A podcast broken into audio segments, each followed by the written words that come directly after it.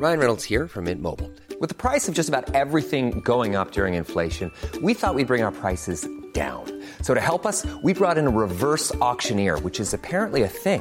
Mint Mobile unlimited premium wireless. Ready to get 30, 30, bit to get 30, bit to get 20, 20, 20, bit to get 20, 20, bit to get 15, 15, 15, 15 just 15 bucks a month. So, Give it a try at mintmobile.com slash switch. $45 upfront for three months plus taxes and fees. Promo for new customers for limited time. Unlimited more than 40 gigabytes per month. Slows. Full terms at mintmobile.com. Doctor Adam Rees, Premio Nobel de Física. This is Adam Rees, Hola, soy Adam Rees y te recomiendo escuchar Coffee Break Coffee Break para aprender más sobre el universo.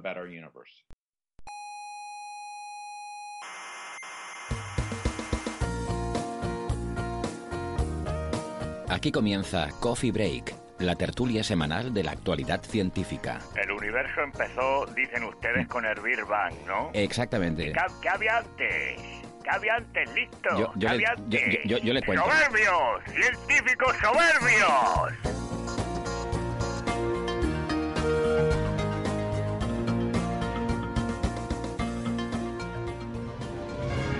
Warp speed. Nice. Warp speed.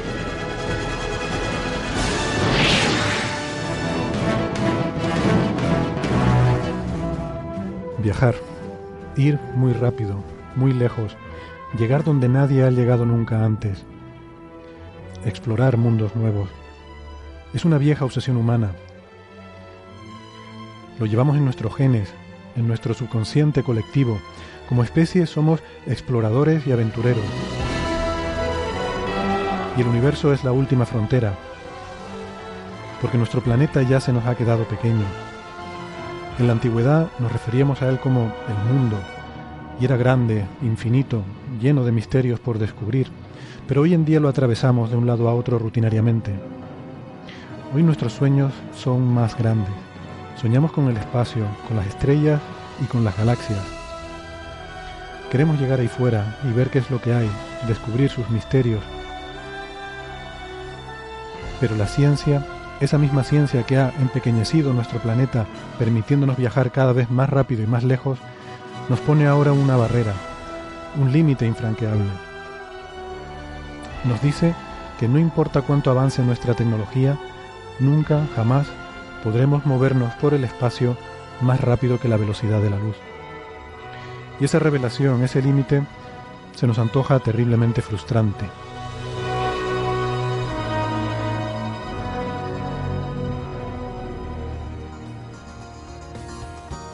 Bienvenidos todos a este programa especial.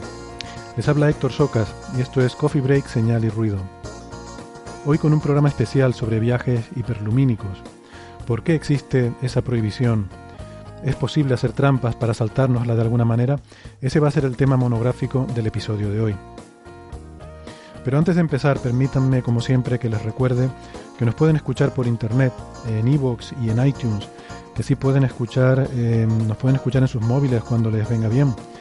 Les aconsejamos suscribirse, porque sí pueden tener siempre disponible eh, nuestro último episodio cada semana. Y si les gusta el programa, pues le pueden dar al botoncito de me gusta, que nos viene bien. Pueden visitar nuestra web, que es señalirruido.com, donde está toda la información sobre eh, cómo suscribirse o dónde pueden escucharnos. En la radio estamos en Canarias, en las emisoras Icoden Daute Radio, Radio El Día, Radio ECA y Ondas Yaiza. En Argentina nos pueden escuchar en Mar del Plata, en la emisora FM 99.9.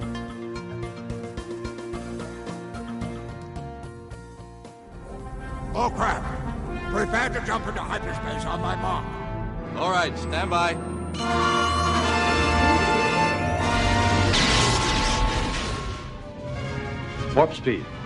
Nice. Warp speed. Prepare ship for light speed. No, no, no! Light speed is too slow. Light speed too slow. Yes, we're gonna have to go right to ludicrous speed. ludicrous speed. Pues ya ven, el cine y la ciencia ficción eh, reflejan claramente esa frustración y se rebelan contra el límite de velocidad cósmico, imaginando diferentes trampas para saltárnoslo. Y, yo a veces me pregunto si más que una frustración esto no deberíamos verlo también de forma positiva eh, y sentirnos aliviados, porque limitar la velocidad implica que el universo siempre será grande, que nunca se nos va a quedar pequeño como la Tierra.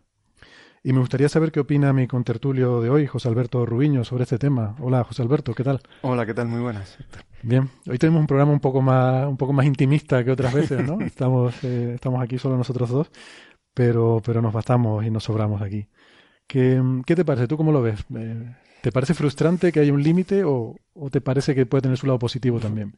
Eh, bueno, e, esto ya son reflexiones de metafísica, ¿no? Eh, hombre, la física que conocemos tiene, el límite de la, velocidad de la luz. Y, como el universo que conocemos eh, tiene un principio, pues entonces el universo accesible, como estás comentando, es necesariamente finito. Eh, lo cual no quiere decir que el universo total, o sea, no, no, no, me refiero al observable, sino al, universo más allá de, de, nuestro horizonte, de la distancia que podemos observar, pueda ser eh, mayor. Mm, pues, no sé, eh, la verdad es que quizás tal cual es, eh, quizás sea más atractivo, ¿no? o, lo, lo, o, pueda parecer más atractivo, ¿no? Desde un punto de vista filosófico. Además que piensa que es cuestión de esperar tiempo. Así que en el futuro eh, veremos más universo. Veremos más universo porque el horizonte cosmológico Por, se va porque ampliando. el horizonte ¿no? va ampliándose, sí. Bueno, yo lo que estaba pensando es que si, si no existiera un límite de velocidad, pues seguramente una civilización mucho más avanzada tecnológicamente que nosotros pues podría haber llegado ya a todos los rincones del universo. Mientras que este límite, de alguna forma, eh, crea una especie de protección medioambiental en el universo que hace que no mm. se pueda llegar a todos a todas partes, ¿no? Por muy avanzada que sea tu, tu tecnología. Siempre es difícil. Podrás, mm. podrás llegar a las estrellas, podrás viajar lejos, pero, pero siempre va a ser difícil. Mm. No, no va a pasar como con la Tierra, ¿no? Que es rutinario ir de un sitio a otro. Claro, es que cuando manejamos las distancias eh, en el universo, o sea, son, son distancias tan descomunales eh, que efectivamente, o sea, hablamos con naturalidad en el día a día de distancias a, a, galaxias de miles de millones de años luz y, bueno, pues estamos hablando de, de, fracciones importantes de la edad del universo. Bueno, eh, pero vamos a pensar un poco entonces, vamos a dejar volar la, imaginación y, vamos a pensar en eh, posibles trampas, digamos, para, para intentar saltarnos este límite de, velocidad y qué cosas podrían pasar. Eh, va a venir la policía de la realidad a ponernos una multa y, y tenía un, un, compañero en la facultad que decía que si te saltabas la velocidad de luz venía la, la, policía de la realidad, te multaba y te mandaba atrás en el tiempo hasta que lo hicieras bien. Puede ser un concepto interesante. Hay, hay otras fórmulas eh, más clásicas en, en, ciencia ficción y en el cine. Por ejemplo, pues en, en las sagas de Dune se habla de plegar el espacio, eh, sin hmm. dar muchos detalles de cómo se hace eso, pero bueno, sí da un poco una idea de que hay una, una forma de tomar atajos hmm. eh, cambiando el mundo más que sí. intentar moverte tú. Al fin y al cabo, o sea, todas estas ideas que, que han surgido, ¿no? En, eh, que muchas vienen históricamente de la, de la ciencia ficción, ¿no? Pero, pero estas ideas que luego se han intentado plasmar a ver si tienen un, una realidad física, pues utilizan lo que tú estás comentando, esta idea de plegar el, espacio-tiempo, o sea, desde, desde que se, tenemos la teoría de la relatividad general y tenemos esa, esa visión de que eh, la geometría juega un papel tan importante en, en nuestra comprensión de la gravedad, pues eh, el hecho de que podamos eh, imaginar un pliegue o deformaciones del, del espacio-tiempo potencialmente no, nos permitiría hacer ese tipo de, de, de viaje, en principio. Y, y bueno, la, las soluciones que se han propuesto, tanto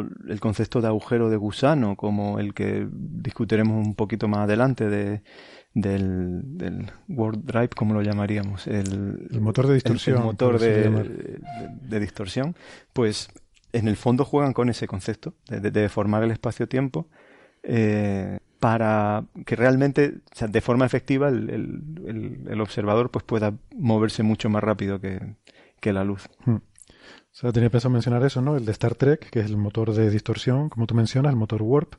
En Star Wars eh, el concepto es un poco diferente y se basa en, eh, en usar el hiperespacio, ¿no? O sea, realmente hay un espacio de más dimensiones de las que nosotros percibimos y se toman atajos en esas dimensiones extra, ¿no?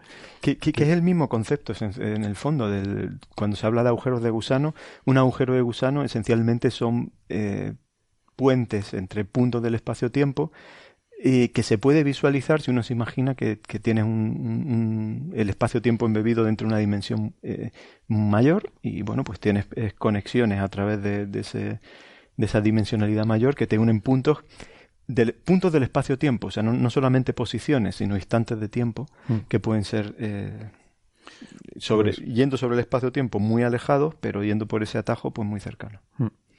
Pues vamos a hablar un poco de, todas estas posibilidades, de, cuánto de realista tienen y de qué física seria hay detrás de todo esto, porque se, hace mucha investigación con esto.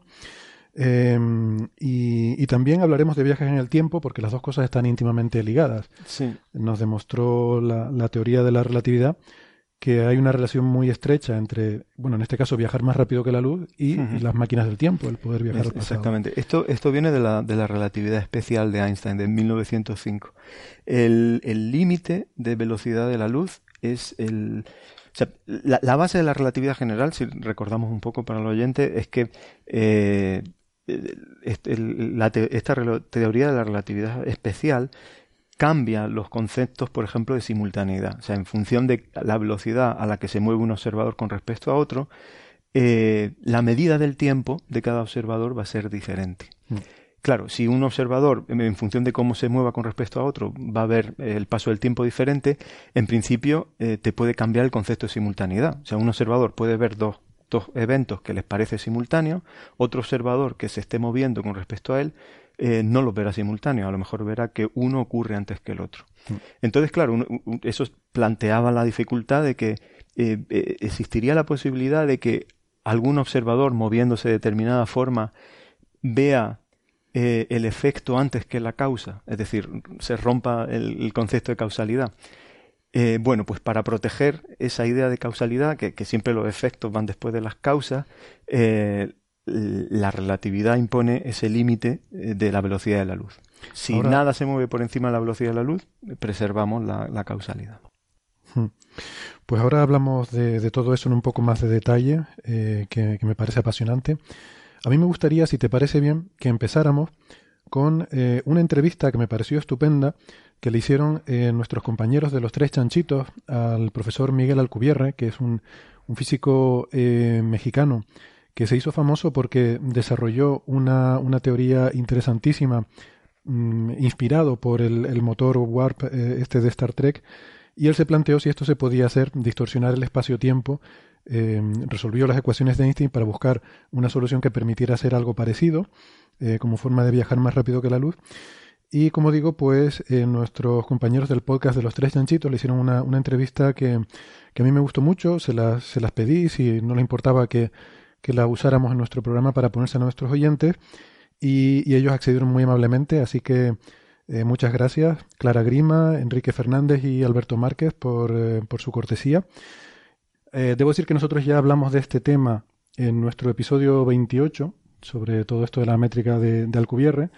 Así que, bueno, pues eh, si un oyente tuviera mucho interés en todo este asunto, la secuencia lógica de eventos sería escuchar primero esa introducción, que fueron 10-15 minutos que hicimos en aquel episodio explicando todo, toda esta cuestión de, de la solución del cubierre.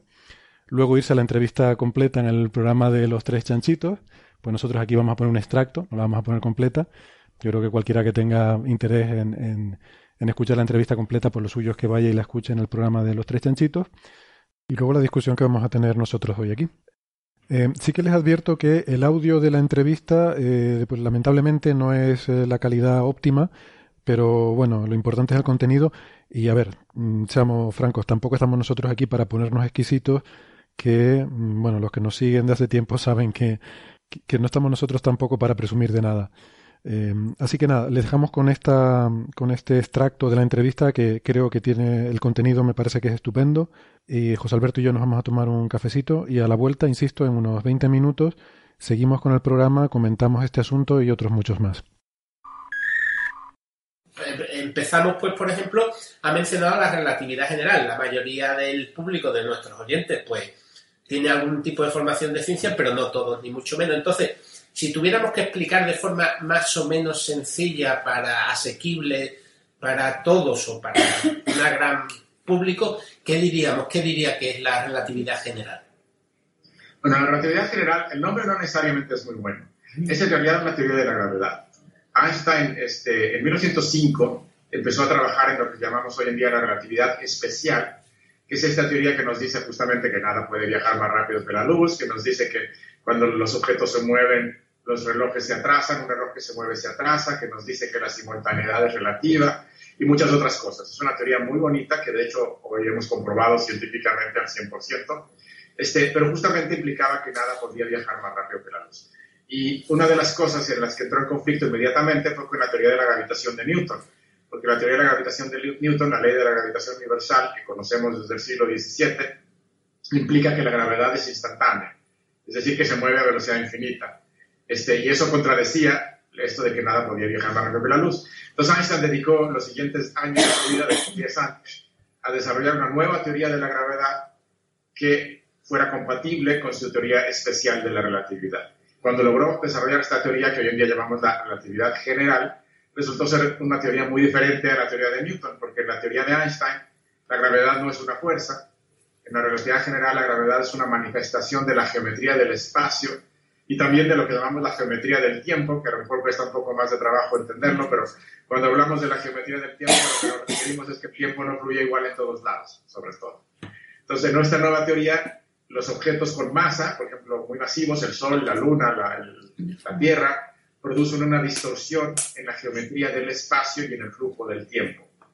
Y esta distorsión en la geometría del espacio hace que otros objetos que se mueven cerca de ellos pues desvíen sus trayectorias. Entonces, por ejemplo, la Luna, en esta visión, no es que sienta una fuerza de atracción hacia la Tierra, más bien es que la Tierra deforma el espacio a su alrededor entonces la Luna trata de moverse en la línea más recta posible, pero no puede porque el espacio está deformado y entonces termina dando vueltas alrededor de la Tierra.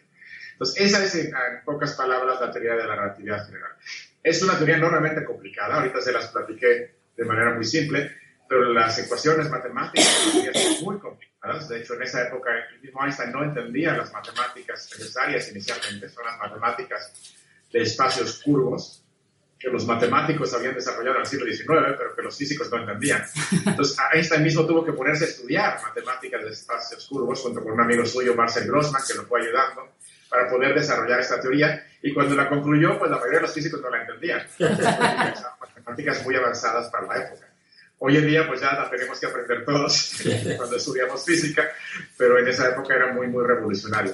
Y sigue siendo una teoría complicada, pero enormemente elegante que describe no solo la, gravedad del Sol y de la Tierra, sino que nos describe, por ejemplo, objetos exóticos como los agujeros negros, que nos ayuda a entender el origen del universo con la gran explosión y la expansión del universo. Todos esos son logros de la relatividad general. Y también el reciente descubrimiento de hace un año de las ondas gravitacionales que se anunció en febrero pasado, que también es una predicción de la relatividad general. Entonces, eso es en pocas palabras la teoría. Bueno, y eh, como, ya ha comentado, pues en relatividad especial es difícil ganarle la carrera a un fotón o a una partícula que se mueva a la velocidad de la luz porque nada puede alcanzar esa velocidad. Bueno, nada con masa, ¿no? Eso, sí, nada, ningún cuerpo con masa puede ni tan siquiera acercarse. Pero sin embargo, usted consiguió, en cierto sentido, eh, adelantar a un fotón moviéndose de un punto a otro en el espacio-tiempo, ¿no? Eh, ¿Cuáles son las ideas fundamentales? que, están detrás de ese trabajo? Bueno, es un poco haciendo trampa, pero la, idea viene este, de, la expansión del universo y sobre todo de, la, teoría, una teoría que se llama la inflación, que es una, una época en el universo muy temprano, cuando el universo tenía solo unas fracciones de segundo de edad, en la que se supone que se expandió de una manera muy, violenta, exponencial. Pero de hecho uno se puede simplemente reducir a la expansión del universo. Sabemos desde la década de los 1920 cuando Hubble descubrió que el universo se expande. Este, las galaxias se alejan de nosotros en promedio y mientras más lejos estén, más rápido se alejan. Entonces todo el universo se está expandiendo. Y no es que se alejen de nosotros porque seamos un punto especial, se alejan todas entre sí, unas de otras, este, porque el, espacio entre ellas crece. De hecho, lo que entendemos los, los físicos hoy en día no es que las galaxias se estén alejando de un punto central porque hubo una explosión en algún punto, sino que más bien esto que llamamos la gran explosión, que tampoco es necesariamente un buen nombre, este, fue una cosa que ocurrió en todos sitios a la vez. En todos lados ocurrió alguna especie de explosión y todas las galaxias realmente están sin moverse, pero el espacio está creciendo. Es una explosión que hizo que el espacio se estire. Se parece un poco como a las camas elásticas en las que juegan los niños, que si uno pinta estrellitas en la cama elástica y luego tiene una gente por todas las orillas jalando la cama elástica, pues estas estrellitas que pintamos se alejan unas de otras, pero en realidad siguen estando en donde las pintamos. No se han movido del sitio en el que las pintamos, pero se alejan de otras, pues está estirando la, la cama elástica. Es la misma idea. El espacio se expande. Y mientras más lejos estén las galaxias, más rápido se expanden, más rápido se alejan de nosotros.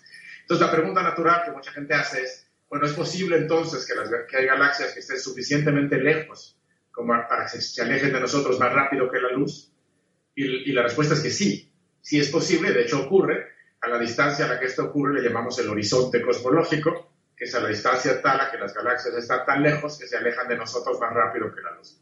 Y la siguiente pregunta sería, ¿pero que esto no viola la relatividad de Einstein? La respuesta es que no, no la viola porque esto es la, esto es la relatividad Einstein, esto es la relatividad general. Esto viene de su teoría de la relatividad general. Y lo que está ocurriendo es que las galaxias realmente no se están moviendo. Es el espacio el que se está expandiendo. Y el espacio se puede expandir a una velocidad sin límite, no hay ningún límite. Si están suficientemente lejos, se alejarán de nosotros más rápido que la luz. Entonces esto no contradice nada. Está bien. De hecho, Tampoco es que le estén ganando los fotones, porque si lanza un fotón de aquí a una de esas galaxias no va a llegar nunca, porque el espacio se va a expandir de tal manera que el fotón nunca va a llegar. Entonces, esto es parte de la teoría. Y lo que se me ocurrió en esta idea para viajar más rápido que la luz fue decir, bueno, si se puede hacer esto a nivel de todo el universo, a nivel de cosmológico, las galaxias pueden alejarse unas de otras más rápido que la luz, ¿por qué no lo hacemos a nivel pequeño? ¿Por qué no pensamos que pudiéramos hacer una expansión del universo localizada de manera que si esta expansión del universo ocurre detrás de mí, yo me aleje de la pared que me queda por detrás tan rápido como yo quiera, incluso más rápido que la luz. Entonces, esa era la idea básica. Inmediatamente después me topé con el primer problema, porque si, uno, si me alejo de la pared que me queda atrás porque se está expandiendo el espacio, eso no necesariamente me acerca a la pared que me queda enfrente. Y entonces decía, bueno, pues la solución es hacer lo opuesto enfrente. Entonces hago una expansión del espacio detrás de mí y una, y una contracción del espacio enfrente de mí, que también se puede, que compense justamente la expansión. Entonces al mismo tiempo me alejo de la pared que me queda detrás, me acerco a la pared que me queda enfrente. Este, cuando termino de pasar, el espacio queda como si nada, porque la expansión y la contracción lo compensan, y entonces el espacio vuelve, vuelve a quedar plano como estaba antes. Y estrictamente yo no me moví de la silla, o sea, fue el espacio el que me empujó y me, y me atrajo. Una analogía este, aunque hay que tener cuidado con las analogías, nunca son perfectas, pero una analogía son las bandas móviles de los aeropuertos, en donde yo estoy parado, no me muevo, no camino, y sin embargo me estoy moviendo respecto a los alrededores porque detrás de mí podemos imaginar que está apareciendo piso de la nada y enfrente de mí se está destruyendo el piso. Entonces, esto sería una especie de analogía, nada más que en lugar de una banda móvil habría que pensar que es el espacio el que se expande y el que se contrae. Entonces, esta fue la idea. De hecho, no tiene uno que hacerlo más rápido que la luz. Esto que llamamos hoy en día una burbuja de distorsión o una burbuja warp, se podría en principio utilizar para viajar más lento que la luz también. Pero lo, interesante es que permitiría viajar más rápido que la luz sin ningún problema. Bueno, entonces, ya nosotros, dos de nosotros somos matemáticos, claro. Y todo esto de que la eh, gravedad de geometría y tal, y eso, pues nos levanta la moral, porque siempre, después de, después de todo un siglo sufriendo, el siglo de los físicos y tal, pues esta cosa siempre nos, nos levanta algo la moral, aunque después ya vendrá alguna cuestión, algún descubrimiento físico que ocupará todas las portadas de los periódicos y nos volverá a dejar en nuestro sitio. Pero entonces, por eh, resumir, una especie, de, la, la burbuja de Alcubierre es una idea que a nuestro alrededor no pasa nada, delante se contrae todo el espacio, toda la geometría que tenemos dentro y detrás se expande para compensar esa contracción. Correcto. Y entonces en medio de la burbuja hay una región en donde el espacio es plano, en la que podemos nosotros estar tranquilamente sin ningún problema. Claro, pero dentro de esa burbuja nosotros no le, no le estamos ganando ninguna carrera, ningún fotón ni nada, sino sería Correcto. un fotón que intentara ir más o menos en paralelo a nosotros sería el que podríamos adelantar. Es correcto, nosotros adelantaríamos a fotones que estén fuera de la burbuja yendo en la misma dirección. Pero si dentro de la burbuja yo disparo un rayo láser, el rayo láser sigue adelantándome y va más rápido que yo. No sé. y, y, entonces, eh, pero claro, eh, cuando uno tiene esta, esta burbuja o esta deformación del espacio-tiempo, nosotros podemos verlo porque nosotros sí sabemos que podemos ver la curvatura del espacio-tiempo, ¿no? En situaciones astrofísicas, como por ejemplo en los efectos lentes gravitacionales. Entonces se podría ¿se podía aprovechar algún tipo de efecto lente para ver pasar una burbuja? Dependería mucho de los detalles de la burbuja. Yo la burbuja que postulé era la más simple posible, simplemente porque quería mostrar que el efecto se podía dar. Ah. Pero el cómo se vería desde fuera depende mucho de los detalles de la burbuja. Desde luego que si la burbuja pasara enfrente de una fuente de luz, por una estrella o algo así entre nosotros y la estrella, veríamos la luz de la estrella deformada, por supuesto. La deformación específica de, de cómo nos llegaría la luz y dependería de mucho de los detalles. Y los detalles no, no son algo que yo conozca mucho porque, digo, como decía, propuse la más simple posible, no necesariamente la más realista. Entonces es difícil saber si esto, eh, si una fuera más realista, cómo, cómo ocurriría. ¿no? ¿Y, desde dentro veríamos algo especial? Desde dentro sí. Si, si, estuviéramos viajando más rápido que la luz, lo primero que ocurriría es que la parte de atrás de la burbuja se vería negra, porque ninguna fotón que viniera desde fuera de la burbuja nos podría alcanzar. Entonces no veríamos nada hacia atrás, el universo se vería oscuro. Hacia adelante, lo que ocurriría es que todas las estrellas que podemos ver se concentrarían como en un cono hacia adelante. Hacia los lados tampoco veríamos mucho, veríamos todo concentrado en un cono hacia adelante. Y además veríamos la luz corrida al azul, porque la, luz de las estrellas al, entrar a la burbuja aumentaría su energía. Entonces veríamos la luz de las, de las estrellas corrida hacia el azul, con mucha más energía de la que tenía inicialmente. Y sí, se, se concentrarían en un cono. De hecho, esos cálculos no los hice yo, los han hecho otras personas después de mí, inspirados en mi artículo original. Los han calculado cómo se verían las estrellas, cómo se vería eh, la, luz que le pasaría a la, la, energía de un fotón que entra a la burbuja por delante y cosas similares. O sea que te puedes, puedes tener un corrimiento al azul de fotones que te llegan eh, incidiendo desde el frente. Exacto, que vienen de frente, habría un corrimiento al azul. Sí. Entonces, y los que vienen detrás no llegan, no pueden penetrar. Entonces es mejor llevar protector solar, ¿no? Cuando vas en la burbuja, ¿no? seguramente sí, seguramente sería eso peligroso, porque la radiación que estaría por delante sería mucho más energética de lo normal. Muy bien. va a un poquito quemadito. A mí, yo, a mí eh, me parece maravilloso que alguien, se, haciendo una tesis doctoral, pues, y viendo una serie de televisión, decida soñar sobre algo que ha visto en la serie y lo, que sea capaz de plasmarlo en ecuaciones y hacer un trabajo como este. Pero más o menos lo que, lo que tú hiciste para en aquel trabajo fue coger las ecuaciones de Einstein, que como, que como has dicho es, son muy complicadas, ¿no? Un sistema de ecuaciones derivadas parciales, no lineales, acopladas, una cosa muy gorda, ¿no? Sí, para, incluso para un matemático son unas ecuaciones muy complicadas te arreglaste a mano la parte geométrica un poco, por así decirlo, diseñando tu métrica para el espacio-tiempo que la que te convenía a ti, para que ocurriera aquello, pero queda otra parte de las ecuaciones que tiene que ver con energía y con flujos y que tiene que ser consistente, ¿no? ¿Qué energía y qué flujos son necesarios para que sea posible viajar en una burbuja del cubierto? Sí, es correcto. De hecho, las ecuaciones de, la relatividad general, que llamamos las ecuaciones de campo de Einstein, nos dicen que la curvatura del espacio está relacionada con la distribución de materia y energía y flujos de energía que hay en el espacio. Normalmente cuando uno resuelve las ecuaciones de Einstein, un astrofísico, uno empieza diciendo, tengo esta distribución de materia y energía, por ejemplo, tengo una estrella que está rotando o alguna cosa similar, y uno las pone en las ecuaciones y resuelve las ecuaciones para encontrar cuál es la geometría del espacio asociada a esa distribución de materia. Lo que yo hice fue completamente al revés. Yo postulé una geometría del espacio que me parecía interesante y ahora se ponen las ecuaciones y hay que ver cuál es la distribución de materia y energía que en principio podría producirla. Este, que de hecho es mucho más fácil, ese camino es más fácil que el otro. Este, y cuando uno hace eso, por desgracia, aparece también un problema. Uno se da cuenta que la distribución de energía que uno necesita para esta burbuja este, tiene, tiene dos serios problemas. Uno, que se necesitarían cantidades de energía brutales. Y cuando digo brutales, estoy hablando de convertir todo el planeta Júpiter en energía y utilizar eso para poder mover una nave espacial de tamaño modesto. Entonces, es un problema. La cantidad de energía es brutal. Pero el segundo problema es que necesitamos energía que es negativa, no positiva. Y a lo mejor eso no dice mucho, pero si, si recuerdan que Einstein nos dijo que masa y energía son lo mismo, cuando un físico dice que necesitamos energía negativa, quiere decir que es equivalente a pedir masa negativa.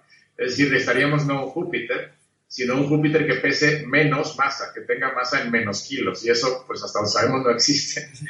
es un problema. Entonces, si la masa negativa no existe, esta burbuja resultaría imposible. Ahora, no es una ley de la naturaleza que no exista la masa negativa. Simplemente nunca la hemos visto, pero no es una ley. En principio uno se la podría imaginar. Y sobre todo más que a nivel de masa, más que a nivel de objetos sólidos, uno pensaría en campos de energía que pudiesen tener energía negativa. Y esto en principio uno se lo puede imaginar. No queda claro si existen o no. Nunca los hemos descubierto, pero no están prohibidos. Hay algunos efectos en mecánica cuántica, sobre todo en la teoría cuántica de, los campos de energía, que nos dicen que en algunas ocasiones pueden existir pequeñas cantidades de energía negativa. Entonces eso nos da alguna esperanza, pero típicamente son cantidades muy pequeñas. Y al revés, aquí necesitamos cantidades gigantescas. Entonces no queda claro si esto es útil o no, pero por lo menos eh, no está prohibido. No está prohibido. Bueno, pues, pues muy bien. La verdad que me parece muy, sobre todo muy alucinante el pensar que este fue su primer paper, que no tenía nada que ver con su tesis doctoral. Que, estuvo motivado por, por, ciencia ficción, al fin y al cabo, el nombre viene, él con lo comenta, ¿no? De, Star Trek. Y a, mí me, este, este señor me parece un divulgador magnífico. Eh, le he escuchado también algunas otras charlas que, que tiene grabadas en, en Internet y con la facilidad con la que explica los conceptos de relatividad general es, es impresionante. Y sí que es verdad, el otro día me dejaste, me pasaste un, un enlace a una charla que eh, de estas de 15 minutos de, de, las charlas TED, Talk, que estaba muy, estaba muy bien porque se, se, entendía perfectamente, vamos, no hace falta ser un experto, era una charla para el público en general y explicaba bastante bien lo que es la relatividad y lo que es su trabajo, ¿no? Y él, él trabaja, pues, pues esto, en, en cosas de, de relatividad numérica, o sea, en hacer simulaciones por ordenador de, agujeros negros, básicamente, ¿no? Sí, de hecho, el, eh, bueno, tiene muchísima relación el trabajo que él hace con, los resultados recientes del que ya hemos discutido en otras ocasiones del experimento LIGO, la detección de, ondas gravitacionales. Entonces, como él ha explicado, lo que, lo que propone en este artículo es una, una solución matemática eh, a las ecuaciones de, de la relatividad general, que lo que hacen es que nos permiten viajar estando quietos, eh, alterando el espacio. Entonces, expande el espacio por detrás, lo acorta por delante. Claro, la primera, la primera pregunta, esto es hacer trampa. La relatividad nos decía que no se puede ir más rápido que la luz y sin embargo, eh, claro, esto es una forma de viajar más rápido que la luz, pero en la que tú no viajas, sino que lo que haces es alterar el espacio.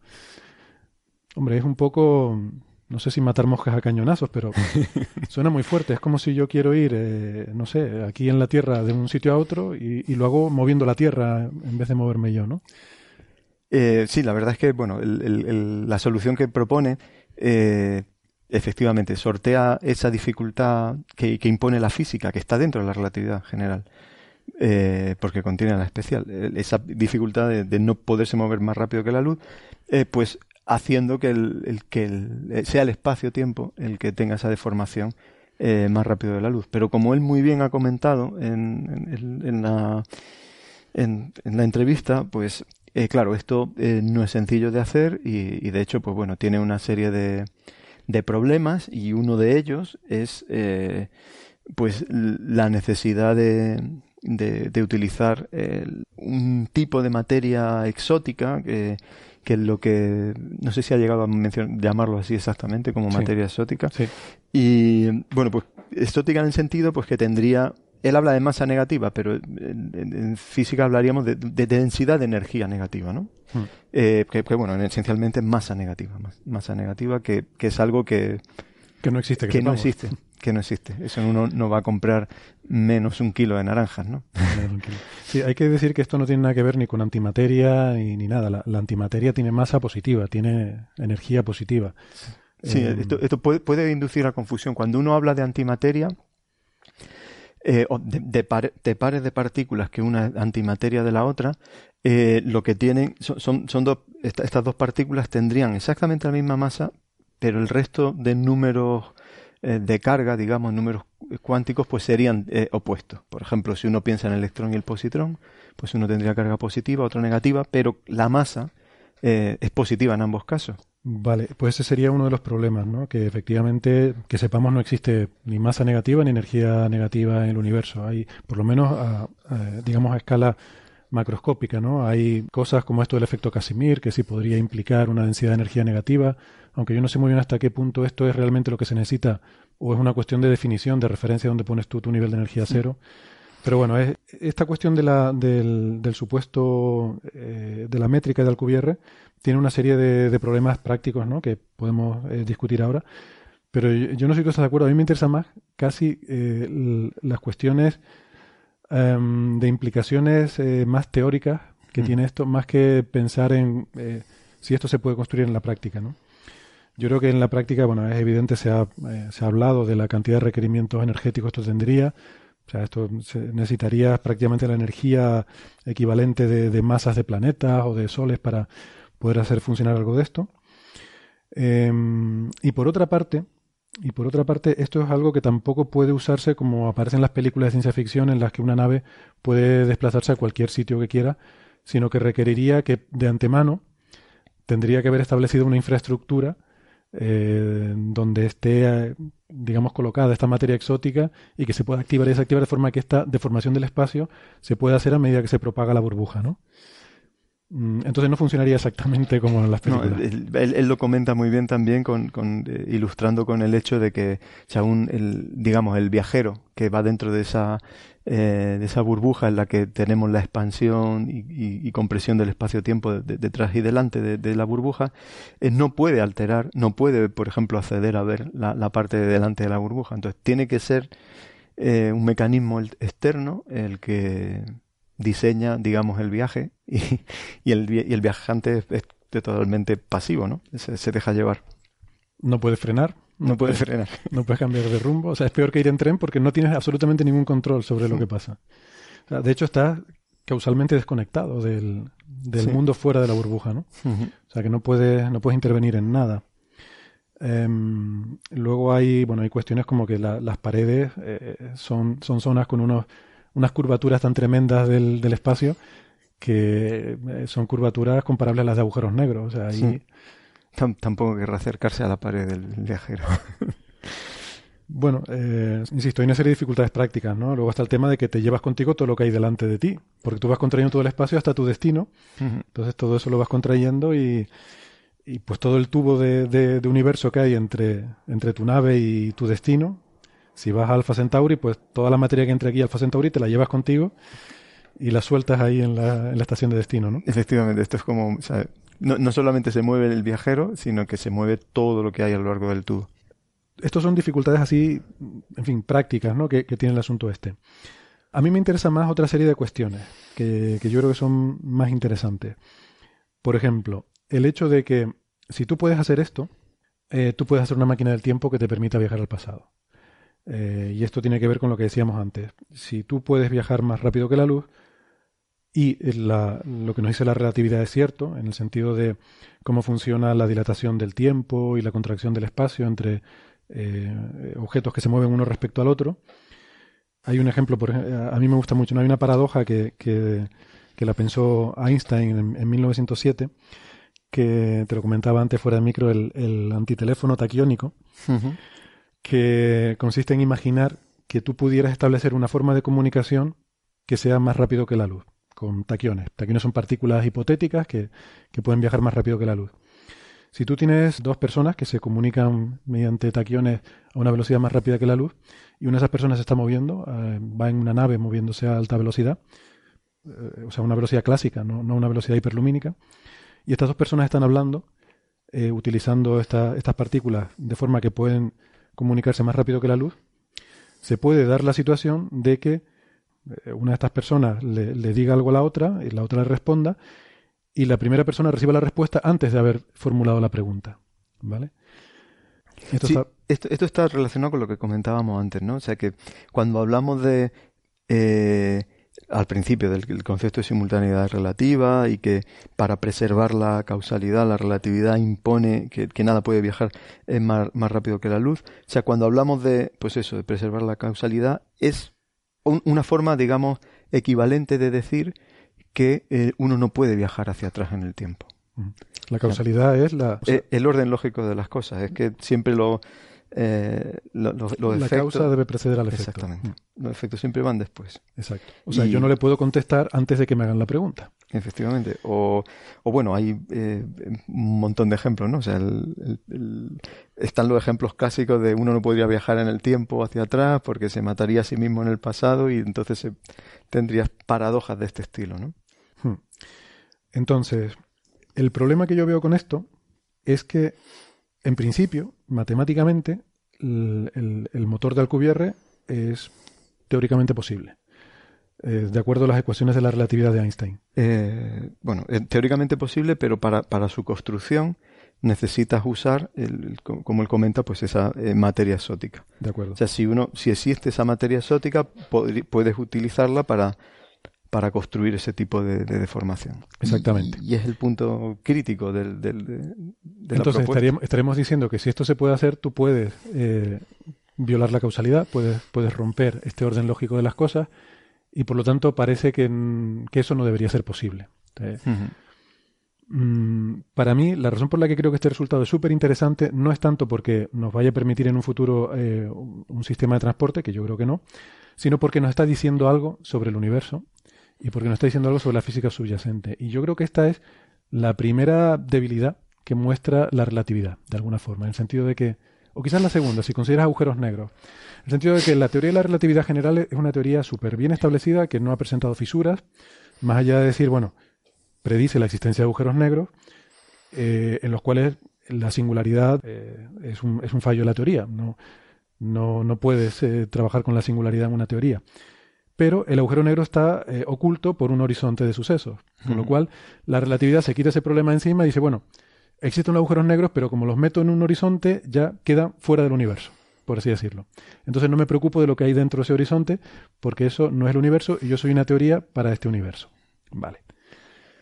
El teorema de la censura cósmica, ¿no? Eh, bien, pero, sin embargo, respecto al motor del Alcubierre no, no nos dice nada. No nos dice que no se pueda hacer. De hecho, nos lo permite. Con lo cual yo entiendo que esto es una debilidad, porque permitiría romper la causalidad. Eh, no, no lo permite. Yo, yo lo, quizá lo, lo reformularía de otra forma. Eh, eh, hablar de causalidad o hablar de viajes en el tiempo o hablar de materia exótica son tres formas de, de- de contar la misma historia. O sea que el hecho de que...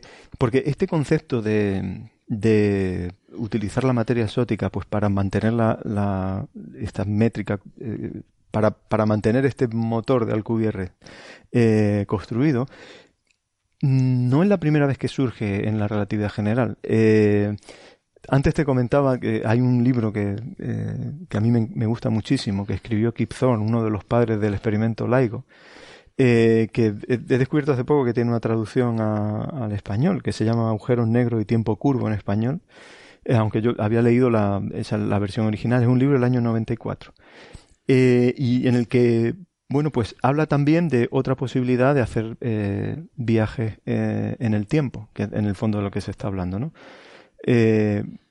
Siempre viajar más rápido que la luz, viajes en el tiempo, eh, romper causalidad, todo, todo está íntimamente eh, relacionado. Él eh, trata el tema del concepto de agujeros de gusano. Y la verdad es que el, mm, am- es muy curioso, muy interesante el paralelismo que existe entre la historia eh, que cuenta él en el libro y lo que acabamos de escuchar de, de la métrica de, Miguel Alcubierre, porque él estuvo un poco motivado por Star Trek, por, por la el motor de impulsión este para, para viajar por el espacio-tiempo. En el caso de, de Kip Thorne, eh, resulta que él eh, era muy amigo de Carl Sagan, y Carl Sagan, en, en, en aquello, eh, cuando estaba escribiendo el, el libro Contact, eh, Contacto, pues eh, le envió un manuscrito para pedirle su opinión, porque él en, en esa, en esa novela pues contaba eh, una posibilidad de hacer viajes eh, entre dos puntos muy separados del espacio.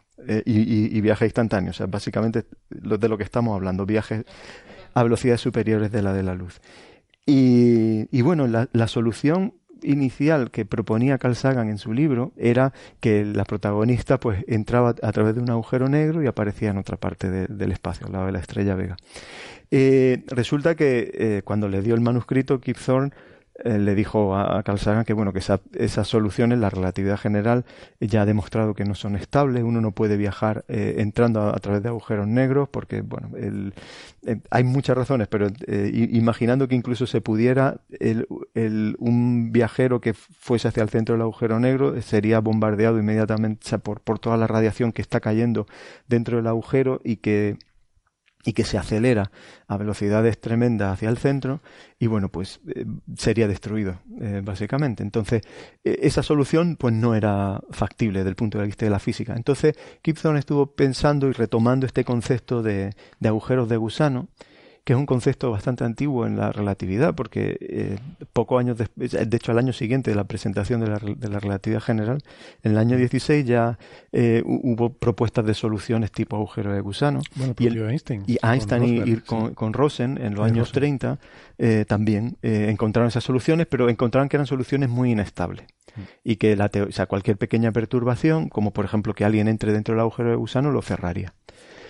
Y bueno, pues este señor, eh, Kip Thorne, estuvo eh, trabajando en, en, este tema y al final, eh, fíjate por dónde la, la solución eh, para mantener un agujero de gusano abierto viene a ser eh, la misma solución que se necesita para la métrica Alcubierre, materia exótica. algo, algo que tenga densidad de energía negativa. O sea que, que todos estos conceptos están muy, muy ligados. densidad de energía negativa con viajes hiperlumínicos. Sí, de hecho, bueno, Kip Thorne creo que ha trabajado bastante también en, teoría de agujeros de gusano, eh, sobre todo en los años. De hecho, este señor ahora es muy conocido porque como estuvo asesorando eh, la física de, que se incluyó en la película de Interstellar, y de hecho creo que tiene un libro sobre, sobre la el física tema. de Interstellar, que es muy bueno, por cierto. Hay una, hay una cosa curiosa sobre esa película que, que mucha gente no conoce y es que la idea original de Kip Thorne y el guion original que había de la película era infinitamente mejor que lo que luego acabó saliendo en la película, porque hubo un cambio de director y a, Christopher Nolan no le gustó lo que había. Pero esta película se estrenó unos meses antes, de, o un año antes de que se descubrieran las ondas gravitacionales de, con LIGO. Pues en el guion original, eh, el, el, agujero de gusano se descubre porque se detectan ondas gravitacionales. Y las detecta LIGO en la película. Esta es una anécdota muy... No recuerdo si llegamos a comentar esto, porque Kip Thorne lo tuvimos eh, en el Starmus, cuando, cuando y creo que en, el episodio que estuvimos hablando sobre el Starmus, no recuerdo si llegamos a comentar eh, sobre este tema. Esto lo mencionamos alguna vez. Lo, mencionamos, pero él, él en la charla que dio en el, en el Starmus, en, en la sesión de cierre, eh, creo que comentó sobre este tema. Y, eso hubiera, hubiera sido un bombazo, ¿no? Y además creo, tenía su cierto sentido, ¿no? Porque creo que eran las ondas gravitacionales de, si no recuerdo mal, del agujero negro que a través del agujero de gusano acababan saliendo por Saturno o algo así, que creo que era donde estaba la boca del agujero de gusano. Y, claro, eh, se detectaban con LIGO y decían, pero ¿por qué vienen ondas gravitacionales de Saturno? Y entonces cuando se investiga y se descubre la boca del agujero de gusano ahí, ¿no? Mm. Pues eh, sí, y los eh, esto de, los agujeros de gusano, de hecho, están ahora otra vez muy en boga, pero creo que a nivel, a nivel cuántico, ¿no? Hay incluso una, una, propuesta en la que ha trabajado mucho Juan Martín Maldacena, eh, que conecta el concepto de, agujero de gusano con el, el entrelazamiento cuántico. Eh, hay, de hecho, hay una leyenda urbana por ahí, no sé hasta qué punto es cierta, que le manda un mail eh, a, no recuerdo quién es su colaborador, Polchinski puede ser, o, eh, bueno, no recuerdo con quién estaba trabajando, cuando se le ocurre esta, esta idea y le escribe un mail que simplemente decía ER igual a EPR. y entonces el otro lo, recibe el mail e inmediatamente lo entiende, ¿no? Y lo que quiere decir esta, esta expresión, bueno, supongo que tú ya lo has pillado, pero para los oyentes, ER hace referencia al agujero de gusano, el, eh, que es clásicamente es un puente de Einstein-Rosen, eh, es igual a EPR, que es el, paper de Einstein, Podolsky, Rosen, donde plantean el entrelazamiento cuántico como una paradoja eh, de, la mecánica cuántica y que no puede existir, ¿no? Entonces, eh, pues eso, que, eh, digamos que describe esa, esa conexión entre agujeros de gusano y entrelazamiento cuántico, haciendo ese juego ¿no? de, de iniciales, de R y EPR, con las iniciales de estos dos, bueno, estos dos artículos. ¿no? Esto lo solemos hacer mucho en, en ciencia, ¿no? Cuando citamos muchas veces un artículo, eh, utilizar las iniciales de los autores para, para hacer referencia, ¿no? El R, pues mm. es el, el, artículo de Einstein-Rosen. Es curioso que esos dos conceptos tan, tan fascinantes, ¿no? Y que están así como tan, tan en boga en la actualidad, pues, pues sean tan, o sea, estén asociados básicamente a la misma gente en su momento. ¿no? La, verdad es que, bueno, es que estamos en una época que es apasionante en, en la física, ¿no? Eh, se está trabajando muchísimo en, pues en esa teoría del todo, la, la gran unificación y, y, y en, perdón, gran unificación son las tres fuerzas fundamentales. Es la unificación de, la, de, la, de las otras tres fuerzas con la gravedad, ¿no? Eh, pues en, en, en esa eh, unificación de, de, todas las fuerzas, el, compaginar la teoría cuántica con, con, la teoría de la relatividad, pues eh, está planteando una serie de problemas que muchos de ellos pues todavía no están resueltos, como el que estás comentando de, de paradojas de la información, que es lo que ocurre con la información eh, dentro de los agujeros negros. Y, y bueno, que, que parece claro que investigar este tipo de objetos eh, puede dar pistas acerca de por dónde tiene que ir una teoría que unifique la gravedad con, con, con la cuántica, que es realmente uno, uno, de los temas abiertos fundamentales en física. Uh -huh.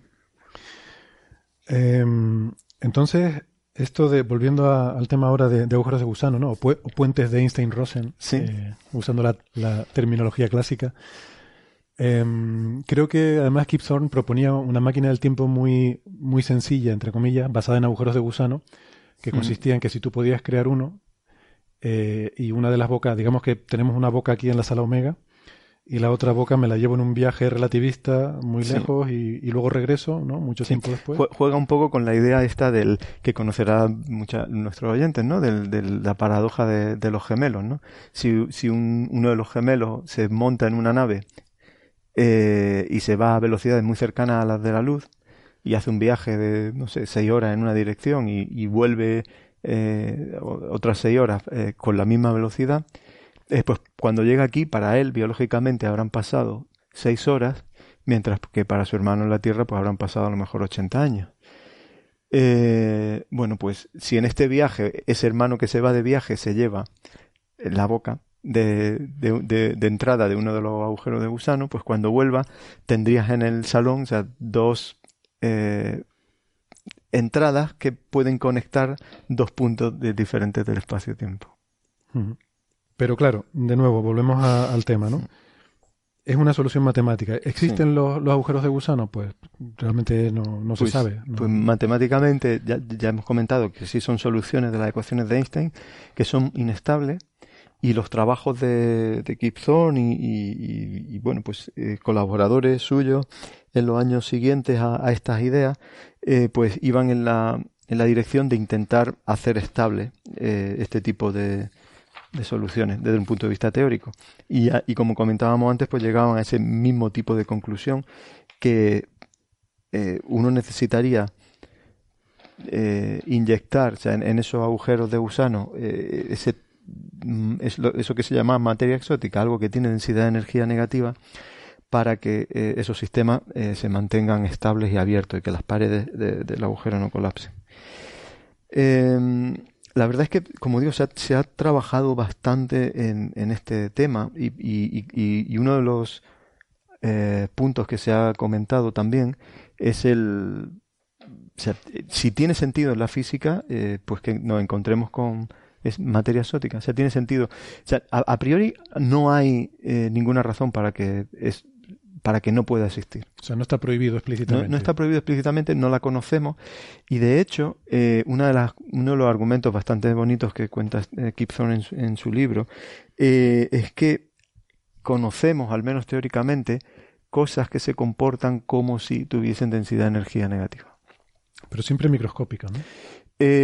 Bueno, en, en, el, caso que él comenta, que, es, eh, que está relacionado nuevamente con los agujeros negros, es un efecto que al final lo acabas viendo macroscópicamente. Porque mm, cuando, cuando se desarrolló, cuando eh, Stephen Hawking trabajaba en, en toda la idea de, agujeros negros, uno de los eh, primeros resultados que, que, que se estuvieron eh, fueron los de, por ejemplo, que la superficie, el, área del, agujero negro, eh, el teorema de, aumento del área. El, área crece con el tiempo y luego, bueno, eso se interpretaba como la entropía del agujero, eh, etcétera, ¿no? Sin embargo, a, a muchos les sonará el concepto de evaporación de agujeros negros. Entonces, si el área del agujero negro aumenta siempre con el tiempo, puede parecer un poco paradójico que los agujeros negros se puedan evaporar y desaparecer. Y bueno, pues eh, eso se puede conseguir un poco, eh, por, se puede conseguir desde el punto de vista teórico por, eh, y, Hawking lo probó en el año 74, porque las fluctuaciones de vacío, que, son las que en el fondo juegan ese papel de, de, actuar como evaporadores del agujero negro, esas fluctuaciones que, que, ocurren cerca de la superficie del agujero negro se comportan de manera efectiva como si fuesen eh, materia eh, exótica, de, como si tuvieran densidad de energía negativa. Y por eso se puede ir reduciendo de forma efectiva el tamaño del agujero negro hasta evaporarlo. Mm. Entonces, claro, eh, volvemos a conectar física de, de, las propiedades del vacío con, pues con estos conceptos que estamos hablando ahora. Em, bueno, en cualquier caso, mm, parecería que tanto la existencia de agujeros de gusano como el, eh, la métrica de Alcubierre nos llevan a, de nuevo al, concepto de la posibilidad de viajes al pasado y la posibilidad de la existencia de paradoja.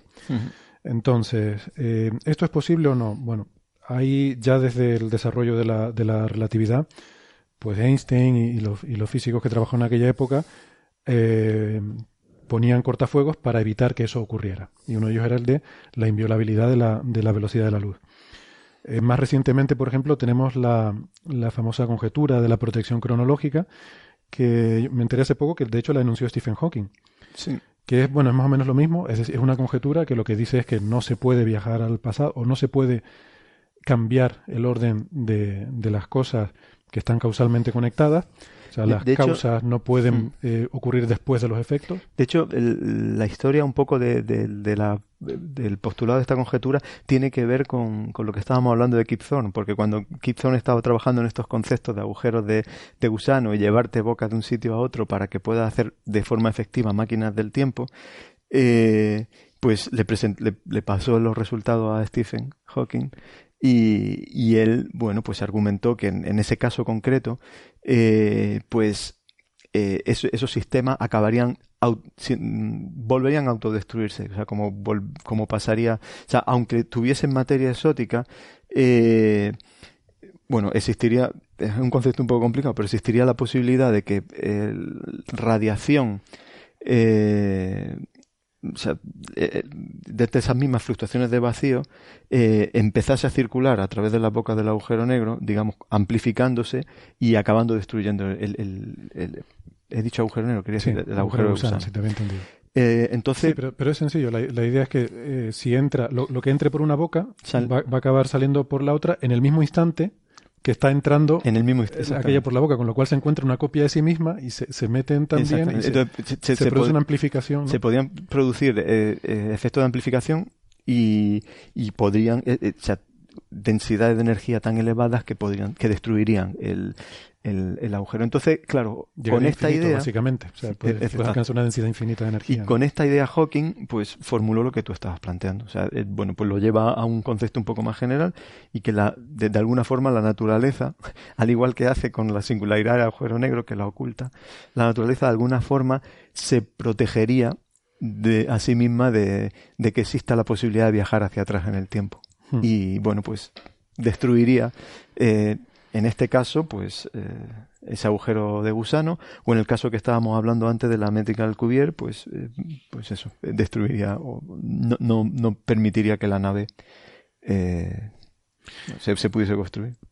El tema es que, mm, bueno, esta conjetura a, mí me, me, resultó curioso cuando, cuando leí el, el, artículo que él la formula en términos mm, macroscópicos.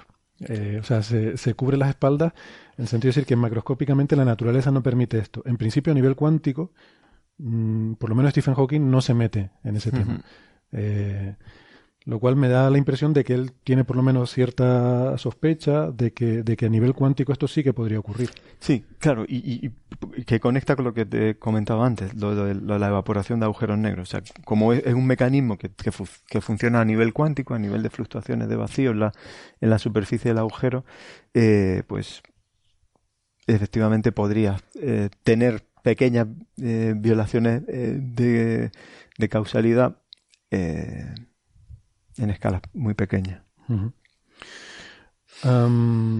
hay otra, digamos, otra línea de pensamiento que no es tan mayoritaria. Yo creo que esto de la, protección cronológica es la, línea de pensamiento mayoritaria entre los físicos teóricos. O sea, decir, simplemente no se puede viajar al pasado. No sabemos cuál es exactamente el mecanismo, pero debe haber algo que lo impida. Eh, hay otra línea de pensamiento que, que, dice, bueno, tampoco pasa nada, eh, porque se rompa la causalidad.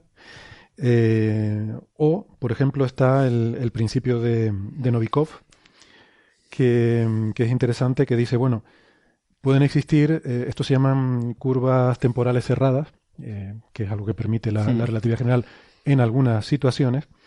Dice, pueden existir estas curvas cerradas, pero no pasa nada porque son siempre soluciones autoconsistentes, que no dan lugar a paradojas. Eh, y, no explica por qué. Esto es un principio que, bueno, primero lo, lo, pensó, lo pensó Novikov y luego con otros dos coautores, otros dos colegas, pues lo, lo desarrollaron un poco más.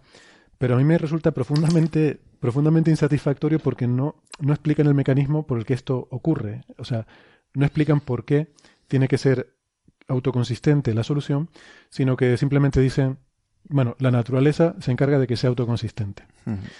¿Qué quiere decir esto? Yo tal como lo interpreto, que tengo mi propia visión del asunto, es que tú no puedes ir atrás y, matarte a ti mismo en el pasado, sencillamente porque, porque eso, eso ya ha ocurrido. O sea, si, si, tú vas a viajar al pasado y encontrarte a ti mismo, quiere decir que cuando, o sea, si, si yo voy a viajar al, viajar al pasado y decirme algo cuando, cuando yo tenía seis años, pues quiere decir que cuando yo tenía seis años eh, ya me encontré con esa situación y no me maté. Por lo tanto, he podido ser adulto y, llegar a poder viajar en el tiempo para, encontrarme conmigo mismo con seis años. Entonces es un, es un bucle continuo, de alguna forma. Eh, o sea, no es que ocurra una vez de una forma y luego vuelvo atrás en el tiempo y lo cambio. O sea, este tipo de, de bucle temporal no permite cambiar la historia, porque eso ya ha ocurrido. Y ya, ya está así. Claro, tiene ahí ciertas implicaciones filosóficas con el tema del libre albedrío. Porque esto quiere decir que tú no puedes hacer lo que te dé la gana sino que tú haces, bueno, al fin y al cabo, eh, somos parte del universo y de una cierta forma obedecemos las leyes del universo, ¿no? Y nuestro libre albedrío a lo mejor es una ilusión eh, y, simplemente actuamos según las leyes físicas que nos impulsan a actuar como, como actuamos, ¿no? Como cualquier otro sistema.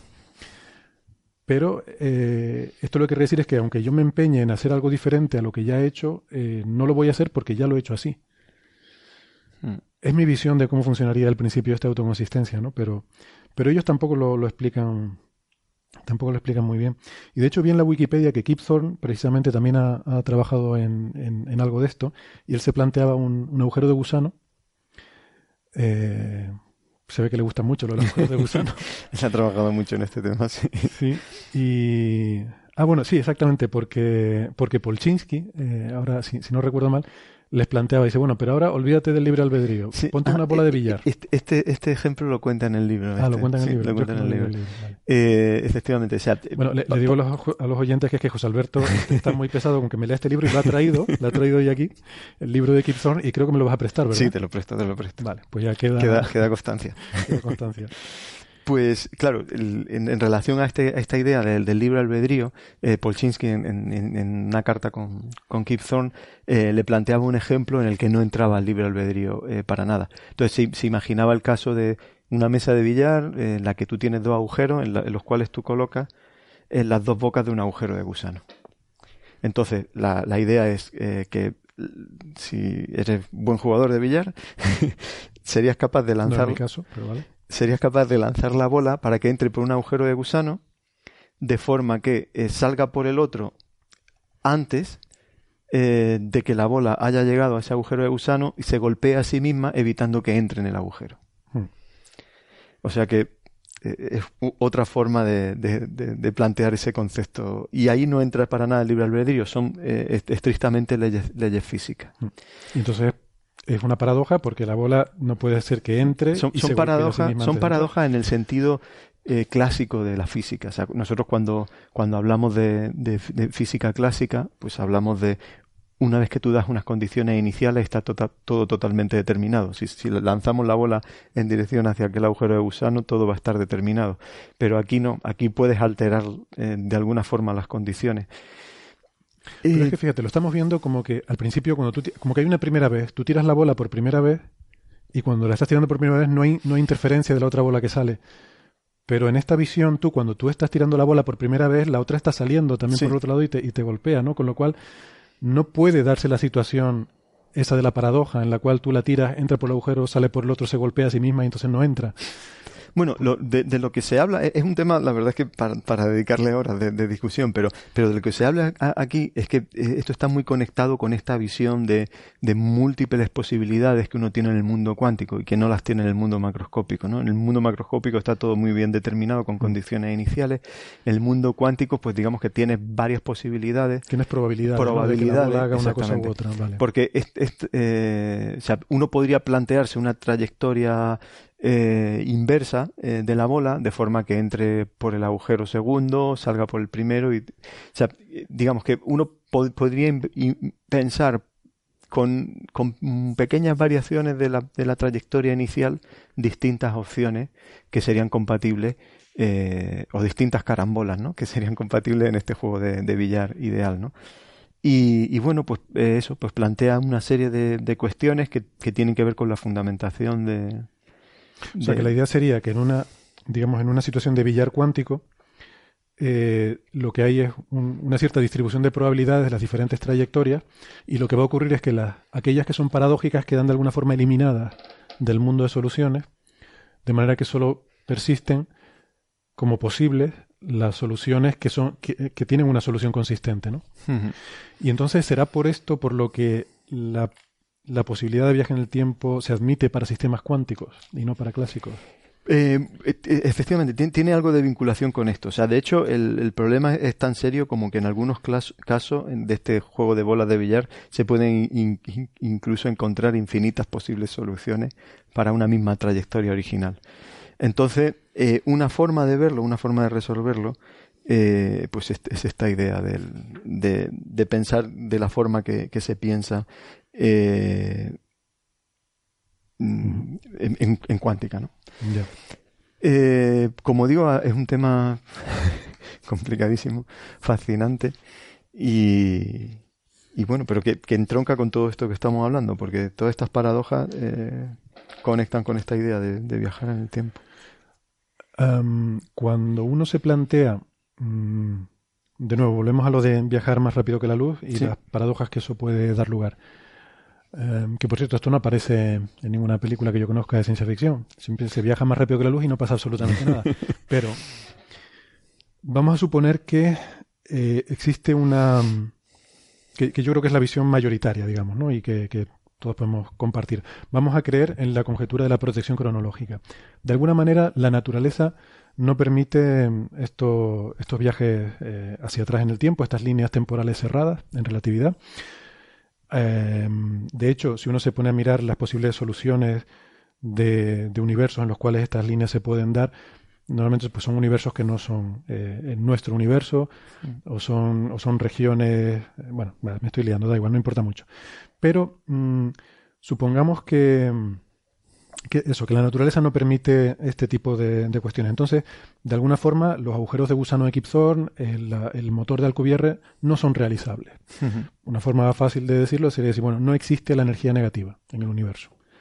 Macroscópicamente. O, o si existe eh, y los puedes construir, son soluciones tan inestables que la, la propia física O son soluciones inestables. sí. previene que, que- que no se puedan construir de, de- de- para que macroscópicamente tenga esa... eh, Sí, lo digo porque lo primero es más sencillo. Eh, lo otro ya tienes que explicarte cuál es el mecanismo que hace que no se puedan construir y a lo mejor tienes que inventarte algún proceso físico. Pero vamos, la navaja de Ockham nos diría, pues, no hay energía negativa. Ujú. Que al fin y al cabo también tendría otros problemas, porque si la energía se puede convertir de unos tipos a otros, o sea, ¿en qué convertirías la energía negativa cuando la conviertas en energía cinética, por ejemplo? ¿Qué, qué significaría eso? Eh, no tendría sentido, ¿no? O, te digo, o térmica. lo- los únicos conceptos que, que, conozco así en física sobre energía negativa son el que comentabas al principio, del efecto Casimir, y, el de evaporación de agujeros negros. Pero es, difícil de imaginarse, sí. Vale, entonces, bueno, la razón que sea, vamos a imaginarnos que se cumple la, conjetura y que no hay eh, viajes hacia atrás en el tiempo. Em, entonces, esto mm, significaría que, de alguna forma este tipo de, de, viajes hiperlumínicos pues probablemente estarían prohibidos también. Mm, vale. Esa sería la solución sencilla y nos quedaremos tranquilos. Pero por otra parte, a mí me resulta muy inquietante el hecho de que el universo sí que hace este tipo de viajes hiperlumínicos. Porque sabemos que las galaxias, con esto de que el universo se expande, y más últimamente aceleradamente, esta expansión cósmica del universo hace que haya partes del universo que recedan unas de otras más rápido que la luz. Pero aquí, esto lo hemos comentado alguna vez, eh, yo no lo veo como un viaje. Eh, efectivamente, la expansión eh, en nuestro modelo cosmológico hace que a objetos que están más allá del horizonte pues se estén probablemente expandiendo o alejando de nosotros a velocidades hiperlumínicas. Eh, para nosotros esos se están alejando a velocidades hiperlumínicas. Para ellos, si nos vieron, nosotros nos estamos alejando a velocidades hiperlumínicas. Pero, pero no existe eh, el concepto de viaje en el sentido de que puntos se desplazan plazan sobre el espacio-tiempo. Aquí lo que está ocurriendo en la expansión del, del modelo cosmológico es que todos los todo el espacio-tiempo, todos los puntos se alejan unos de otros a nivel, o sea, en escala eh, cosmológica, a escalas muy grandes. Eh, que, es distinto del concepto de Alcubierre o es distinto de, esto de, agujeros de gusano. Eh, a ver, por, por simplificarlo un poco, es como si uno pusiese banderita, o sea, eh, identificase cada punto del espacio-tiempo, la expansión del universo lo que hace, o sea, si yo marco mi espacio-tiempo, hago un entramado de crucecitas por todos lados, la, expansión del universo lo que hace es alejarme unos puntos de otros. Sin embargo, estos viajes lo que, lo que me permitirían es mover eh, esas esos puntos de un sitio a otro y acercarlo a, a, puntos a velocidades hiperlumínicas. Mientras que aquí, aunque el espacio-tiempo en la expansión cosmológica crece Mm, a velocidades mayores que la de la luz, eh, digamos, la, la, la, comunicación entre puntos, o sea, las posiciones relativas, si quieres, trazadas en ese entramado del espacio-tiempo no cambian. Yo eso lo entiendo. Eh, eh, entiendo que no te estás, o sea, que lo, lo que estás es eh, digamos, te estás moviendo con la expansión del universo. Pero al fin y al cabo, eso es de lo que estamos hablando. Este tipo de trampas, lo que se trata es de modificar el espacio. O sea, el motor de Alcubierre, lo que él propone, es expandir el espacio detrás tuyo exactamente igual que hace el universo. Exactamente igual. La única diferencia con el universo es que él, además de expandir ese, contrae el que hay delante, ¿no? que se te... Entonces yo, yo lo que interpreto es que alejarte no representa ningún problema, porque el universo se aleja de todo. O sea, si tú hicieras un motor para alejarte de sitios, y aquí a lo mejor podríamos entrar a debatir qué significa viajar. O sea, viajar uno piensa en acercarte a otro sitio en el que no estás. Pero si tú planteas que viajar puede ser huir de un sitio, pues a lo mejor eso no viola nada, porque en el universo todo está huyendo de todo, ¿vale? Y, parece que eso el universo lo tolera sin mayor problema. Sí. Entonces, que las cosas se alejen no es problema. Claro. El problema es que se acerquen. Sí. Porque, yo sospecho que ahí es donde está. Claro, porque, porque el, que se aleje no plantea estas paradojas de poder viajar al pasado. Claro. Mientras que cuando te acercas sí puedes, sí, a, velocidad, sí, sí puedes plantear ese tipo de paradojas. Exacto. Y yo eso es lo que había pensado y me había quedado tranquilo con eso hasta que justamente ayer estoy hablando contigo en el pasillo y me dejaste intranquilo otra vez. Porque me dijiste que claro, ahora que el universo se está expandiendo, todo se aleja y tal. Pero me dijiste, pero en un universo que fuera cerrado y que empezara a colapsar sobre sí mismo, sí ocurriría lo contrario. Y todo se estaría acercando a todo. Sí, pero lo que ocurriría en ese universo. A ver, es que aquí, aquí la, clave está en separar el concepto de el ritmo al que se expande el espacio-tiempo, que en principio no tiene ninguna restricción física, puede ser a, ritmos mayores que la velocidad de la luz, y el ritmo al que nosotros somos capaces de propagar, comunicarnos, enviar señales eh, que esa es la velocidad de la luz. O sea, no podemos poner, la teoría de la relatividad no lo impide, no, no podemos mover ningún objeto con masa a velocidades de la luz. Eh, lo más rápido que va es la luz eh, y son partículas sin masa. Sí, yo, entiendo esa distinción, pero, pero quiero decir que a, las paradojas le da igual cómo... Sí, pero en, el caso que, te, ponía del, universo que recolapsa, ahí lo que está ocurriendo es que tu horizonte, o sea, tu, tu, tu distancia eh, eh, máxima a la que puede observar, lo que, lo que va a ocurrir en un universo que recolapsa es que en, en algún momento eh, te empiezan a entrar escalas, te, empiezan a entrar objetos que tú habías dejado de ver antes. Pero no pero eso no implica violaciones de, de, de, de, causalidad en el sentido de que cuando tú te quieras comunicar con esos objetos, mm. tú vas a tener que seguir enviándoles unas de luz o, o, cualquier cosa que se va a propagar a la velocidad de la luz. Vale, y entonces ahora viene mi preocupación. Entonces, si expandir el espacio en, en un determinado sitio no implica problemas ni crea paradoja y de hecho el universo lo puede hacer, y acortar el espacio entre otros sitios tampoco plantea problemas, combinar las dos cosas, expandir por un sitio y contraer por otro, no parece que debiera presentarlo. Y sin embargo, sabemos que los presenta o que puede potencialmente presentarlo. Entonces, yo sospecho que la clave realmente está en la transmisión de información. Y no importa tanto que el, espacio se expanda más o menos, lo que no puede es haber transmisión de información entre puntos del espacio-tiempo eh, que ocurra más rápido que la luz. Sí, es que, claro, porque el, resultado final de, este, de, esta métrica de, de Alcubierre o de los conceptos de agujero de gusano, el resultado final es que un observador que eh, está ahora mismo aquí y entra por un agujero de gusano o se monta en una métrica Alcubierre, aparece al otro lado de la galaxia en el segundo siguiente. Y entonces puede eh, ponerse en contacto con alguien que está allí. Eh, violando esta, esta idea de que hemos necesitado o sea, contactar. entonces, eh, yo, efectivamente, la, clave está por, por, ese sentido. O sea, mientras que en, en, las soluciones generales para el universo no alteramos esas distancias relativas, lo que los como lo llamamos eh, comóviles, eh, que son solidarias, o sea, que se mueven junto con la expansión. A mí me gusta como ustedes lo llaman el fluido de Hubble. El, flujo, el flujo, de Hubble. Ah, el, flujo, el flujo de Hubble, sí. Es dejarse llevar por la expansión a, a gran escala. Eh, pues, sin embargo, aquí eh, lo que estamos haciendo es alterar el, espacio-tiempo, es alterar ese flujo, o sea, llevar parte del flujo de Hubble de un sitio a otro. Y, y si eso lo hace a velocidades mayores que la luz, pues eh, puede empezar a plantear las paradojas. Claro, entonces yo lo que o sea, a mí de todo esto lo que me interesa como físico, o sea, uno está siempre intentando ver cuál es el, código fuente del universo, o sea, cuál es el, programa, el programa del universo, ¿no? Eh, ¿Cómo funciona? ¿Cuáles son, esas leyes? Son las ecuaciones de Einstein. Y... claro, pero debe haber algo más porque eh, sabemos que hay cosas que no pueden pasar y sin embargo no sabemos qué es lo que hay en las leyes que conocemos que evitan que pase. O sea, yo me hubiera quedado tranquilo si pensara, bueno, eh, por ejemplo, como decía la relatividad, no se puede viajar más rápido que la luz. Bueno, pues vale, pues ya me quedo tranquilo, ya sé que no van a pasar estas paradojas. Pero claro, si sé que puede haber puntos que se alejen más rápido que la luz, bueno, si me dices, si te alejas no hay problema. El problema es si te acercas, vale. Porque yo sé que el universo, las cosas se están alejando. Entonces, si eso no es problema, pues me quedo tranquilo. Pero claro, luego está el tema de que eh, no está pasando, pero podría darse una situación en la que el universo recolapse sobre sí mismo y las cosas empiecen a acercar. ¿Plantearía eso problemas o no? Pues ya me empiezo. Supongo que debe, de alguna forma, en las leyes del universo, eso debe estar prohibido. No, no, plantea problemas, o sea, por, por, lo, por, lo, mismo. O sea, el, el, o sea, aquí la, está separado el hecho de, al, que. De, eh, o sea, no, no pensemos en.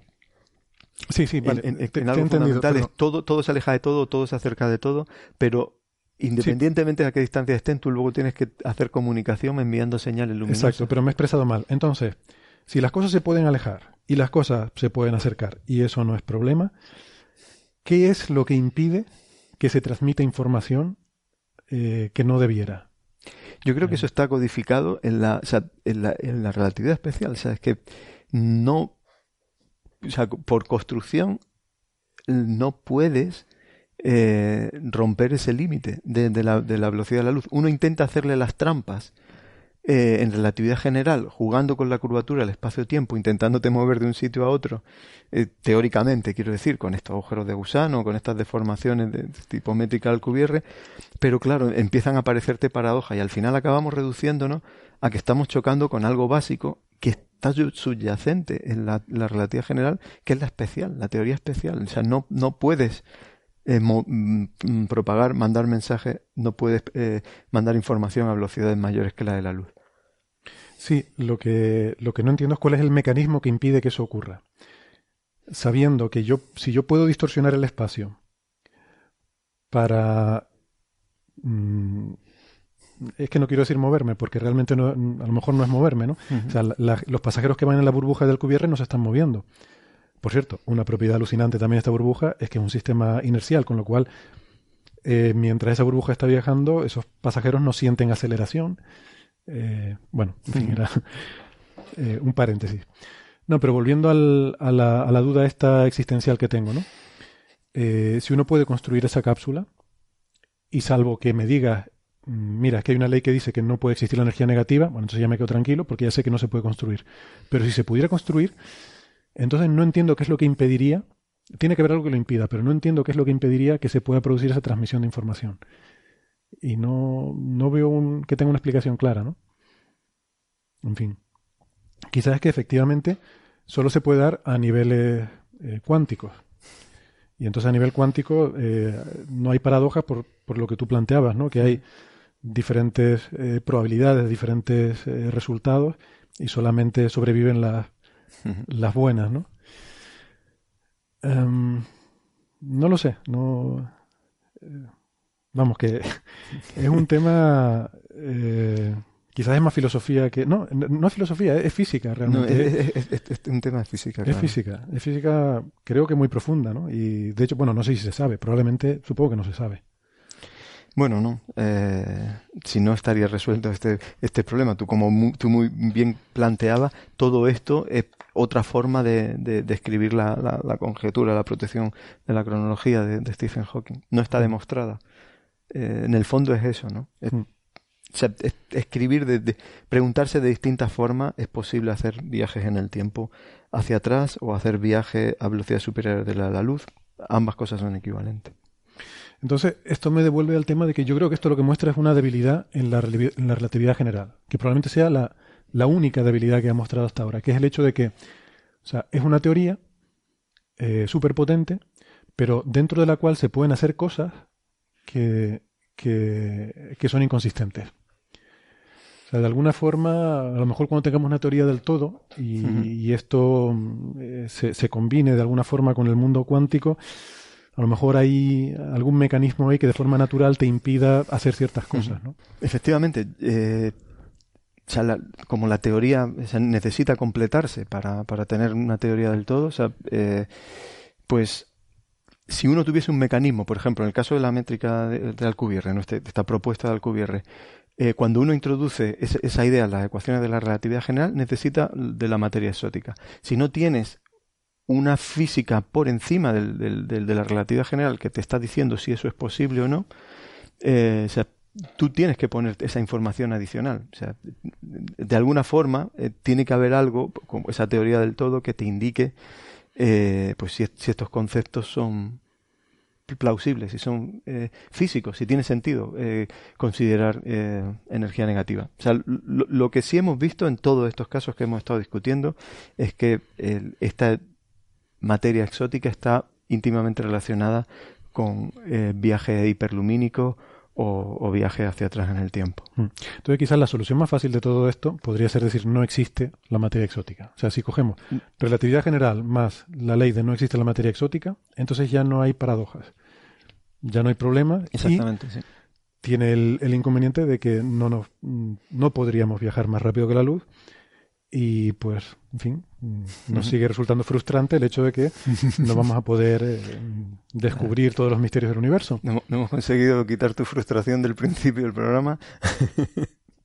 bueno, yo pienso que a lo mejor la, el que no se consuela es porque no quiere y a lo mejor podemos convertir esa frustración negativa, como digo, en un pensamiento positivo. Eh, el universo va a ser siempre grande.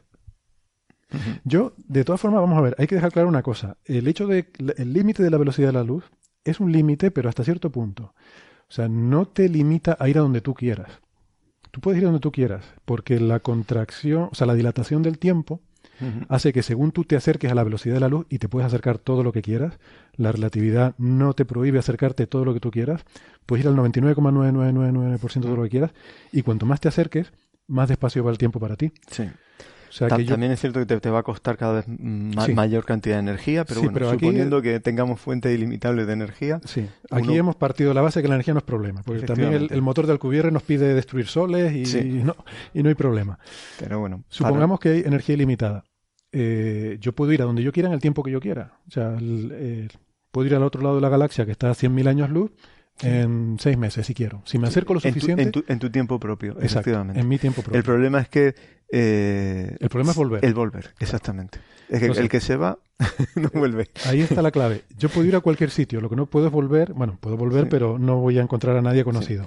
O, o- o dicho de otra forma sencilla, la, la relatividad sí permite viajar más rápido hacia el futuro, pero Sí. no, no puedes volver. eh, o sea, o, o juega con este concepto de... Bueno, de- no de- sabemos si no puedes volver. O sea, de, de- hecho, la relatividad sí, en principio sí permite volver, pero pensamos que Bueno, vuelve- algo- volver, pero en un... volver en- atrás en el tiempo. Volver atrás en el tiempo, sí, exactamente. Sí, sí, el ejemplo de la paradoja de los gemelos.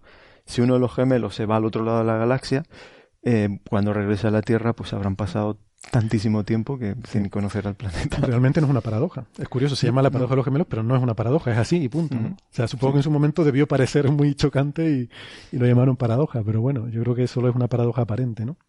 Pero lo que quiero decir es que eso, se puede ir a donde queramos. O sea, el, el espíritu de exploración no está mm, totalmente coartado por la velocidad de la luz. Siempre, siempre que mires hacia adelante, ¿no? Siempre Hay que pagar un precio. Sí, siempre que el explorador mira hacia adelante. sí. El explorador mira hacia adelante, sí. Yo creo que esa es la frase con la que nos podemos quedar. O sea, se pueden hacer cosas, pero tiene un precio. Entonces, eh, se puede eh, explorar el universo, pero eso tiene un precio y es difícil. Y lo va a hacer para cualquier civilización. Ese es el precio que todo el mundo tiene que pagar. Puedes ir, pero no volver, y, y va a pasar un montón de tiempo en, en el resto del universo. Y por otra parte, también para concluir, eh, como argumento adicional eh, sobre la protección, eh, la conjetura de la protección cronológica, que yo soy muy Mm. fan. Esto suena a, a nombre de episodio de, de, de- A mí me gusta mucho. De Big Bang Theory, ¿no? Sí, es verdad, es verdad. Totalmente, se llaman así. Pues, argumento adicional, a mí me gusta mucho la paradoja de Asimov. Que él decía que, no, no sé si la conoces, que la, el- la razón más obvia por la cual no se puede viajar atrás en el tiempo es que no estamos llenos de turistas del futuro visitándolo. bueno, entonces eso quiere decir que, que no se puede porque si no la gente del futuro estarían viniendo a visitarnos. Salvo que solo se pueda viajar en el tiempo a sitios en los que tú ya has hecho la tecnología, ¿no? El, el agujero de gusano de Kip Thorne. Tienes que llevarte una boca de un sitio a otro a otro, pero claro, hasta que no haces el agujero de gusano, no puedes, o sea, no puedes viajar más atrás Ujú. de donde hiciste el agujero de gusano. Pero, pero no sé, eh, yo, yo personalmente lo veo eh, desde un punto de vista positivo, porque eso también hace que, que una civilización mucho más avanzada que nosotros no haya colonizado ya todo el universo. A todo el mundo le cuesta mucho ir de un sitio a otro. Y bueno, y de paso nos resuelve la paradoja de Fermi también, que también hemos hablado en alguna ocasión. ¿Te he convencido, José Alberto, de que hay que verlo Sí, con optimismo? Sí, sí, hay que ser optimista. Y mirar hacia adelante. Y mirar hacia adelante. Pues a colonizar el universo mirando hacia adelante. Nosotros miramos hacia la semana que viene, dentro de una semana, donde pues seguiremos hablando de otras cosas, supongo que un poco más mundanas. y, y nada, les invitamos como siempre a que nos acompañen en redes sociales. Estamos en Facebook y en Twitter, ansiosos de recibir sus comentarios. Y esperamos que les haya gustado este episodio un poco extraño que hemos hecho hoy. Pero yo creo que ha estado divertido. A mí me apetecía hablar de este pero exótico, ¿no? Como la materia. Sí, de densidad negativa. Nada, encantado. Bueno, gracias, José Alberto. Hasta la semana que viene. Chao.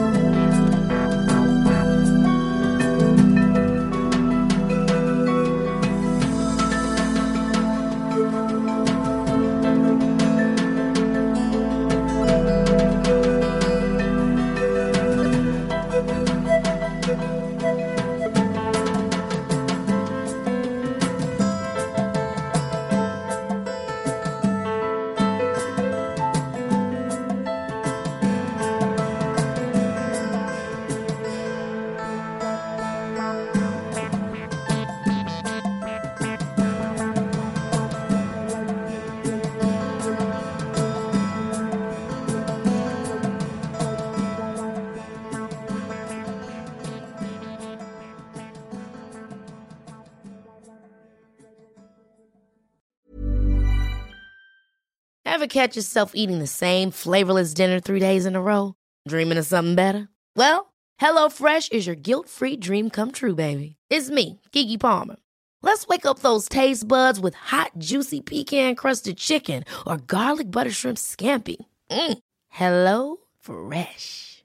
Stop dreaming of all the delicious possibilities and dig in at HelloFresh.com. Let's get this dinner party started.